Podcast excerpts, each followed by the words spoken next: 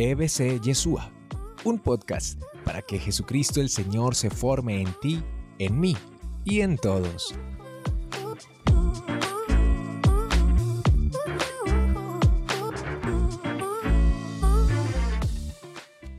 ¿Y por qué y cómo así que es Dios Trinidad?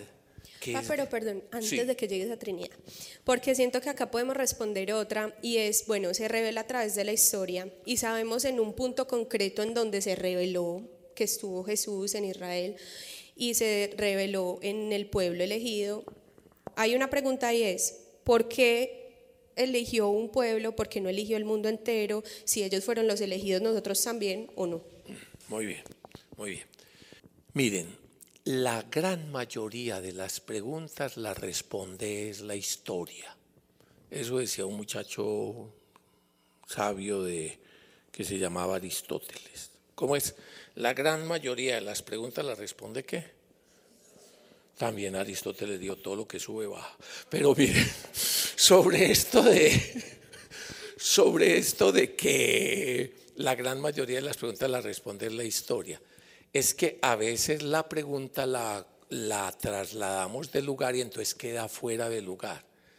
Dios escogió a Israel y cuando nosotros decimos que Dios escogió a Israel y que es el pueblo elegido, entonces uno piensa, Hombre, pero Dios cómo tiene tan mal gusto escoger a los berracos judíos con currisquitos, con cosas así, esos negociantes como ellos solos peleando allá toda hora con los palestinos, que todavía debía haber tenido mejor gusto haber escogido, por ejemplo, los paisas, ¿cierto? Si hubiera escogido los paisas, eh, se hubiera ahorrado una serie de cosas, en fin, o haber escogido otros.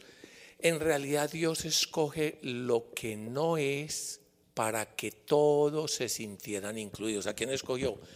A un viejo de ochenta y pico o noventa años, un tal Abraham, a una señora que no podía tener hijos, o sea, escoge lo que no es, escoge lo que no es.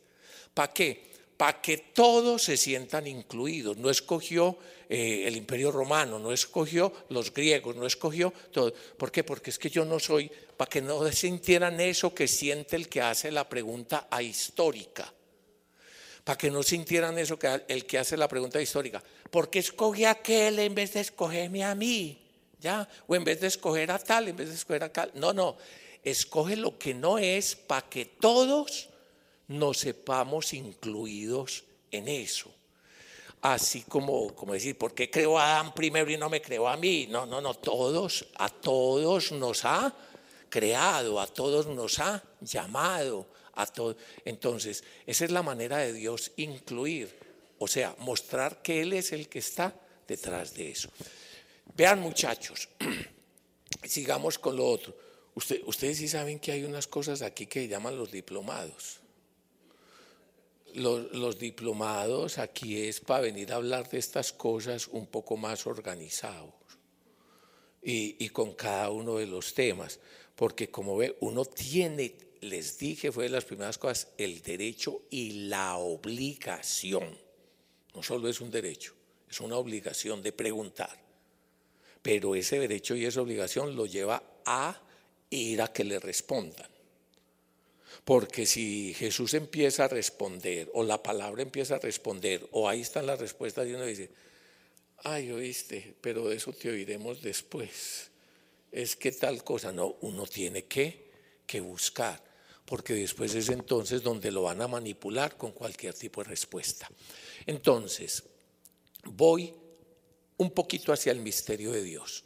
Conocer pues a Dios como yo soy esto que soy, un ser creado, ¿qué significa un ser creado? Que yo no me hice a mí mismo, que yo no decidí cuándo nacer, que yo no escogí a mis papás, que yo no escogí dónde nacer, que yo no escogí tener esta forma.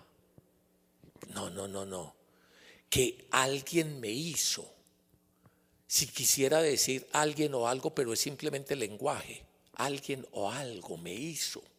Que yo provengo y entonces a eso de donde provengo, y no solo como persona, sino como humanidad y como existencia es ante eso que es antes de mí y de quien provengo, de quien yo tengo que ser capaz de ponerme ante él y decirle, ¿de qué se trata esto? Eso es lo que llamo el anterior a, el otro con mayúscula, el anterior a, el que era y fuente de. Y no puedo caer en la ingenuidad del lenguaje, pura ingenuidad del lenguaje. No es que somos energía, no es que provenimos de la energía, es simple lenguaje equívoco. O sea que de la mera energía salió esta capacidad de conciencia y esta capacidad de preguntar sobre sí. ¿Qué digo cuando digo energía?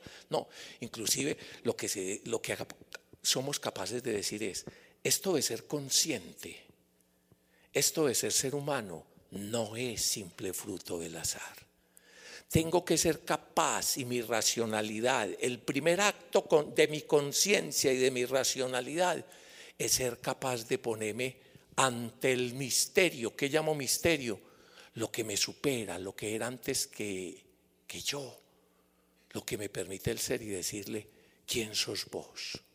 Y darme cuenta de que yo puedo caer en el autoengaño de manipular quien sea Dios.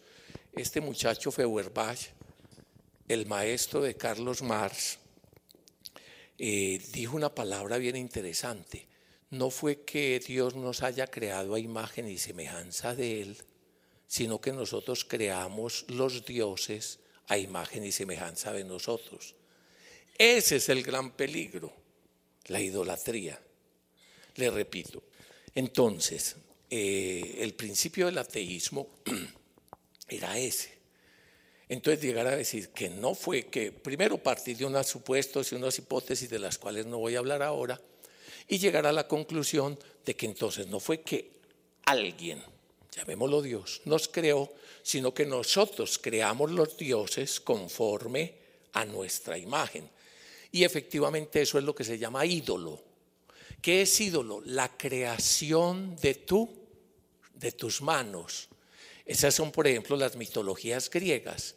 Entonces dan, dan posibilidades de que Dios sea las tendencias humanas, la rabia, la guerra, o la belleza, o el amor, o, o mil cosas. Y entonces ese es el engaño en el que podemos caer delante de Dios. Mejor dicho, eso es el primer mandamiento y el segundo amar, conocer al único Dios y no te hagas ídolos. Y van de la mano. ¿Qué son los ídolos? Que yo, en mi manera de pensar, en mi manera de sentir y en mis necesidades, proyecto y las pongo como dioses. No son meras imágenes. Es todas las imaginaciones que me hago sobre Dios. Hago una imaginación y la coloco allá. Este es Dios. Proyecto mi deseo y digo, este es Dios. Proyecto mi necesidad y digo, este es Dios. Ese es un ídolo, o sea, una construcción mía. Y entonces, ¿quién es Dios? Para conocer a Dios hay que ser capaz de dejar a Dios ser Dios. De dejar a Dios ser Dios. Y entonces que Él se revele. Yo puedo eh, reflexionar sobre Dios y decir, debe existir ese man porque si yo existo, ese man tuvo que haber existido antes. Ese man debe ser muy poderoso. Ese man o, esa energía que termina uno simplemente cambiándole el nombre, o esa tal cosa, o esa tal, tal, tal, tal, tal. Y entonces comienza uno a especular. Pero por eso ante Dios, por excelencia, el acto humano, sin perder la conciencia, sin perder la libertad, por el contrario, es atreverme a colocar ante el misterio libre y conscientemente y decirle, ¿quién sos vos? Por eso lo primero que hay que hacer para conocer a Dios es quitarse las sandalias. ¿Se acuerda Moisés? O sea, es quitarse uno el supuesto, lo que le da piso sus seguridades, sus cosas y descubrir que estoy en un campo distinto. Estoy en un campo distinto de cuando estoy haciendo matemáticas, estoy en un campo distinto de cuando estoy haciendo ingeniería, Estoy en un campo distinto de cuando estoy haciendo cualquier saber humano, que simplemente lo que yo puedo tener es destrezas para decir, esto se hace así, compruébese así, experimentese así, ta, ta, ta. Aquí estoy ante el misterio del que era, es y será. ¿Y qué puedo decirle? Necesito, quiero conocerte. Revélame quién eres. No quiero quedar en la trampa de mí, en las trampas de mis cosas. Quiero, quiero estar delante de ti que tú te reveles. ¿Y cómo se revela Él? Entonces en lo que decíamos, en la historia. Entonces uno lo va experimentando y, de eso se trata esto y por eso llamamos esto Sagradas Escrituras, porque es el contar del actuar de Dios en medio de la historia, el elegir, como dijimos, a Abraham, ¿ya? el ir formando en pueblo, el ir hablando a través de la racionalidad de los sabios, de la profecía y en la plenitud de los tiempos, el hablar a través de su Hijo Jesucristo. Y entonces en Jesucristo Dios nos ha revelado plenamente quién es Él. Él es Dios que se hace hombre para hablar nuestro lenguaje. Dios que se hace hombre para mirarnos cara a cara. Dios que se hace hombre para responder nuestras preguntas. Dios que se hace hombre para acompañarnos en la existencia. Por eso Él se llama Emanuel, Dios con nosotros. Entonces en Él se revela ese misterio de Dios. Uno tiene que darse por, por eh, autenticidad humana, uno tiene que darse por autenticidad humana, al menos, oígame mona, uno tiene que darse por autenticidad humana al menos esta posibilidad en la oscuridad de la noche de la existencia. Atrévese a clamar, ¿quién sos vos? Si existís, revelate, mostrate.